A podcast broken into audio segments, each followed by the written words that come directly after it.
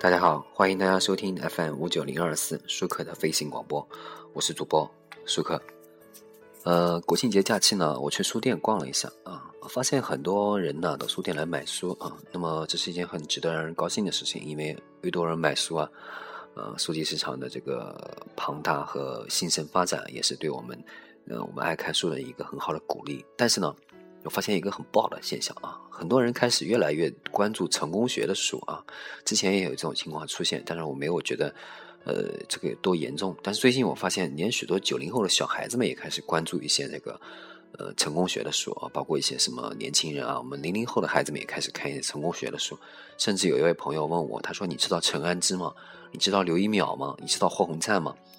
我当时觉得浑身都发冷，因为我从一开始我看陈安之的这个。东西的时候，我看了很多陈安之的这个成功学的东西以后，我我一直对他都有一种不太好的感觉。那么渐渐的呢，我开始独立思考以后，发现确实是啊，我从一个小细节来，我们而且我最近又把它看了一下啊，我们从小细节来开始说啊，我发现这些所谓的大师啊，这个大师在演讲的时候啊。这个和台下人互动的时候，会反复问大家啊，有没有有没有是不是是不是这样的之类的封闭性问题。这种呢是他们讲课的时候一个常用的方法，也就是心理学上强制的这个服从暗示啊。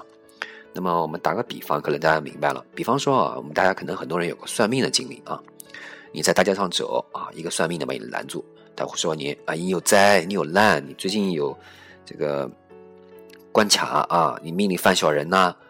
如果他不让你害怕的话呢，他是你是不愿意找他算命的，对吧？那么反过来，很多人到庙里求签啊，往往抽到的是上中，抽到的是什么签呢？上签、中签。那为什么呢？因为这样你就会心里就会把它当成福地啊，下次就会愿意来花点钱来供奉香火，这也是一种心理暗示啊。那么讲到这里，我插一句啊，其实呢，这个说到求签算卦啊，真正的这个佛教寺庙，真正的真真正正的佛教寺庙是不允许算卦的啊。所以呢。长点心吧啊！以后看到佛教寺庙里有求签的呢，你还是不要花那个钱了，也不要拜了啊！那拜的不是佛啊，拜的是鬼啊！啊，可能很多人知道，安徽有一个九华山啊，对吧？这个浙江里面有个普陀山，对吧？这些山里面真正的这个佛教寺庙是不允许的。你看，地藏王菩萨庙里面是没有算签这个说法的，也不用你算卦的啊。当然了，现在很多地方都有，就是因为他们想挣钱啊。所以呢，这个拜的是鬼，我刚刚说了，是吧？好，那么接着说刚刚心理暗示。那么呢，在这种强制服从暗示之后呢，这个所谓的成功学大师啊，就会像这种股市上这种这种叫黑嘴。什么叫叫黑嘴呢？就是乱说这种话，就说，呃，我以前怎么怎么怎么怎么怎么啊，用这种近似近乎什么样呢？像撕裂狂一样的这个呃这个对待方式对待你。他说啊，啊，我跟你讲，如果半个月前你听我的，你看你现在早成百万富翁了，你为什么不听我的呢？你就是笨蛋嘛，对吧？往往越是这样的话呢，有的人听得越舒服。啊，对对对对对，我就是笨啊，我就是笨。这时候呢，就会有一种盲从的听众啊，不自觉的进入他设定好的陷阱中。人有一个毛病，当他崇拜啊或这个信任一个人的时候呢，这个人越是果断的下命令，甚至带有侮辱性的指责你，你越是愿意信他。就是因为这些大师呢精通这些沟通的技巧，所以才会获得这么多人崇拜、赞扬和信任。有人说了，哎，听你这么说啊，那你去听他的课程人不都傻子不成？当然不是啊，去听课的主要是一些中小企业主和管理人员。这些人在生意场上摸爬滚打了这么多年了，实际上都老油条了。实际上呢，也不是那么容易被忽悠的啊。那么人家去听课呢，是有目的性的啊。那么我们分成几类来说一下。那么第一是去扩展人脉的。那要知道啊，每次讲座的时候是有好多人的，再没有比更好的机会能把同一阶层中小企业主聚集在一处了。那么就可以在这里面认识很多人脉资源啊。做生意人脉很重要嘛，对不对？那么第二个是来抱粗腿的，什么意思呢？中小企业主这类人呢，现在人的处境并不太好啊。呃，要想在区域里拿到较好的资源呢和稳定的生意呢，最好是要有几个保护伞。呃，那么像陈安之啊、霍洪灿啊、刘元淼啊这类人，认识不不少这个政商界的权力人物，通过他呢，可以寻得关系，进一步认识这些人。那么第三个来取经的，取经的呢是什么人呢？那个。有一种人，他们其实知道这种人啊，大师说的就是忽悠人的，人家就是来学习你的忽悠本事的啊。学了之后呢，自己好如法炮制。那么另一种呢，就是学会以后呢，会去管理自己员工的，比如很多流行的这个东田秀涵这个美发培训啊，还包括这个丹东这个阿里郎这个饭店的积雪培训，啊，这个网上一搜能搜到很多，你可以搜一下丹东阿里郎风采，呃，那些培训的妹子们就跟打了鸡血一样的啊。那么第五个呢，呃，接着来说呢，第四个呢，就是说那个，呃，一些 loser，就是一些大师们所说的真正需要帮助的人啊。那么是迷失的人，但你觉得有多少的 loser 能买得起这么贵的票来听演讲？所以啊，我认为数量不多，主要就是那些没有接触过呃广阔的知识面，认知很浅显，看个意林又觉得很深沉，看个读者也觉得自己很有思想了，而且呢也缺乏自己独立思想的年轻人。说实话呢，我为这些年轻人感到惋惜啊。那么中国呢，目前年轻人是有很多的，而且这样年轻人非常多。然后很多人呢，甚至认为听听这样的课我就能成成功了。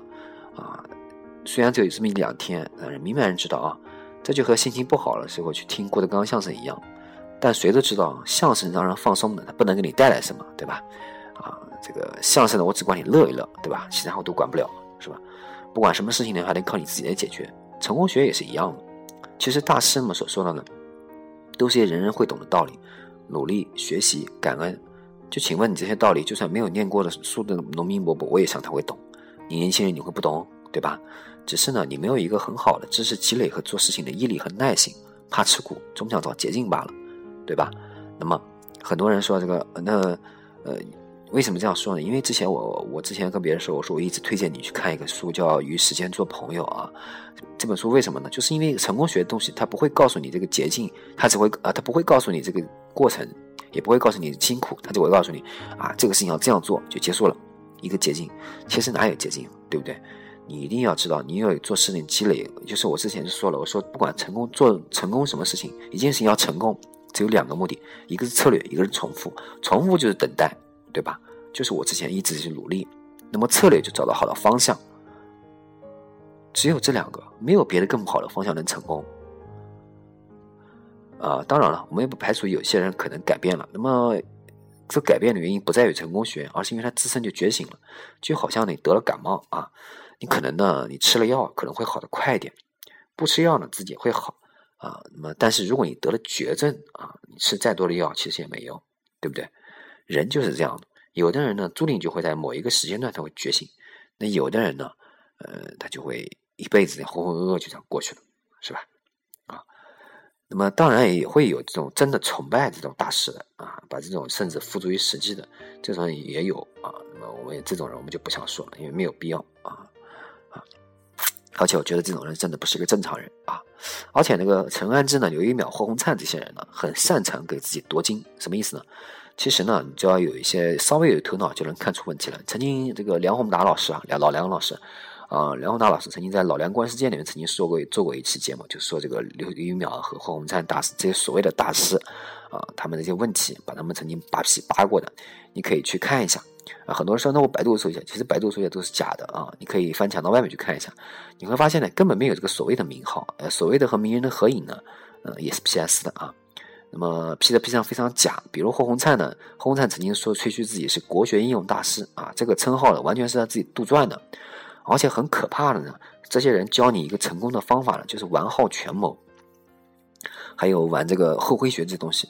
其实厚黑学呢，是晚清的时候李宗武先生呢写来讽刺那些不要脸的人怎样一步一步无耻的往上爬的，反而被当做真理和正能量来宣传，这是让人匪夷所思啊！这些人呢，这些所谓的成功学大师啊，把中国文化中的糟粕拿来当做精华兜售给受众的。他们从来不会说，哎，和你具体怎么做啊？应该怎样制定科学合理的方案啊？应该怎样系统的学习啊？因为大师们知道，人们是不喜欢、不愿意听你讲这些的，他们觉得好难，听不懂啊，对不对？那么就来说一些愿意听的，是吧？那么最后我们来说一些成功学啊。成功学本身呢，它是一个很好的东西，是一个激励年轻人啊，在这个激烈竞争的社会中，要凭自己知识和人格来获得他人尊重，最大实现个人价值。而不是现在所谓的这些成功成功学呢，教你怎么挣钱，教你怎么让别人对你俯首称臣，而且教你怎么让别人这个玩弄权术，这种不对啊。还有这种陈安之这种这种人，他自留所谓的这种成功学，其实就是就是他个人的敛财工具啊。而且他陈安之本人呢，没有任何扎实的成功学知识的积累，他作为一个演讲家呢，他这个演讲话呢，也没有很严谨的逻辑啊。这样的成功学之所以这样这么多的拥抱呢，是因为国内的经济和教育分布不平衡导致的信息不对称。即使很多大老板啊，都已经接触不到一些先进理性的思想，所以呢，就有了他的市这一套这个市场。所以呢，我说我刚刚说这个中小企业主，还包括这些所谓 loser 啊，包括这些人都给他的市场啊。还有呢，我为这些听这些客人感到惋惜，还有看这些书的感到惋惜。为什么呢？年轻人的觉醒啊，应该是从内而外的。如果是想做点事情，就踏踏实实的积累经验和知识，总有一天会量变到质变的。啊对吧？很多人说，那我做什么的事情？你比如说，你你比方说，我每其实我每天都在干一件事情，就是看点书，因为我觉得每天是我看一点，我能看半小时，看一小时，我一个月能看个三四本或者十几本，我我的目的就达到了。我每天多看一点书，对吧？大家都可以做到啊，这个事情其实很简单，对不对？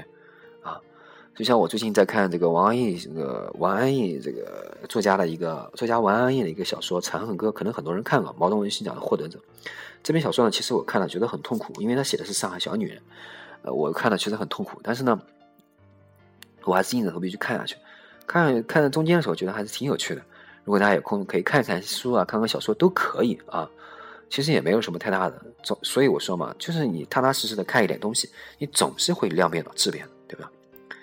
呃，那么接着说，不管是赚钱还是管理企业，要懂得尊敬人啊，尊重人，尊重人文，学会平等对待所有人。至于什么感恩呐、真善美啊，其实都是扯淡啊。只要你心智正常，这些都是你已经具备的属性，并且这些是学不来的啊。那么说到这里呢，有没有一些真正成功的学习的这个值得学习的，而且价值观、三观都比较正确的这个成功学呢，或者励励志类的这个演讲和培训呢？那么呢，呃，有，对吧？好，那么我们评判一下哪些是忽悠人的呢？我们先说一下啊，如果一开始介绍自己的头衔、身价啊、经历多多多牛逼牛逼，请不要看了；或者是有唱歌跳舞的啊，重复的问有没有是不是对不对，也不要看；或者总喜欢举起手或者伸出食指做强调状的，也不要看，这种洗脑的啊。那么一个专业的这个演讲者，无论是外表举止都是很得体的，但同时也彰显他的个性，不一定要西装革履啊，像个精英。也可以很休闲，一看就像个理工男啊！但说话一定要有逻辑性。那么我们举个例子，比如说这个乔布斯每次做这个 iPhone 的演讲的时候，iPhone 当年乔布斯在世的时候，每次 iPhone 的这个推出推广会的时候，乔布斯的穿着就非常具有一个理工性的特点，而且非常有逻辑性，他的演讲就非常好，可以听一下。那比如说俞敏洪曾经说过的这个。演讲他也做得非常不错，那么甚至包括我们讲的罗永浩，他曾经做过演讲也很不错，包括这个郎郎咸平啊、李开复都不错，讲的也不错，呃，但是呢，绝对不会像陈安之啊这个他们所做的这样，什么所谓的要做就做第一名这种是没有意义的啊。那么最后说一下呢，那么专业的演讲家和专业的培训师呢是两个领域，一个专业人员呢，专业演讲人员是绝对不会同时做培训这种事情的。说白了呢，办一场演讲和办一个培训的课程是不一样的，而且是可以让你明显看出来的。那么，你看陈安之和这个呃这些人呢，你到底是演讲还是培训呢？还是说相声呢？还是洗脑呢？其实不一样，对吧？那么，呃，中学生呢，我我建议大家可以看一下这个有一个网上搜一下啊，有个叫无腿无手的励志演讲大师啊，立刻胡泽演感人演讲就可以看一下。那么大学生嘛，可以看看老罗的这个相声。就是罗永浩在二零一一年的时候，保利剧院演讲一个理想主义者的创业故事，大家可以看一下。俞敏洪也可以看一下啊，这个俞敏洪励志演讲视频啊，这个网上有很多，跌倒了再爬起来。好，那么今天的节目呢，说了成功学，也对成功学有一些批评。那么最后，祝每个有梦想年轻人都自食其力，为梦想而奋斗。好，谢谢大家收听本期舒克的飞行广播，再见。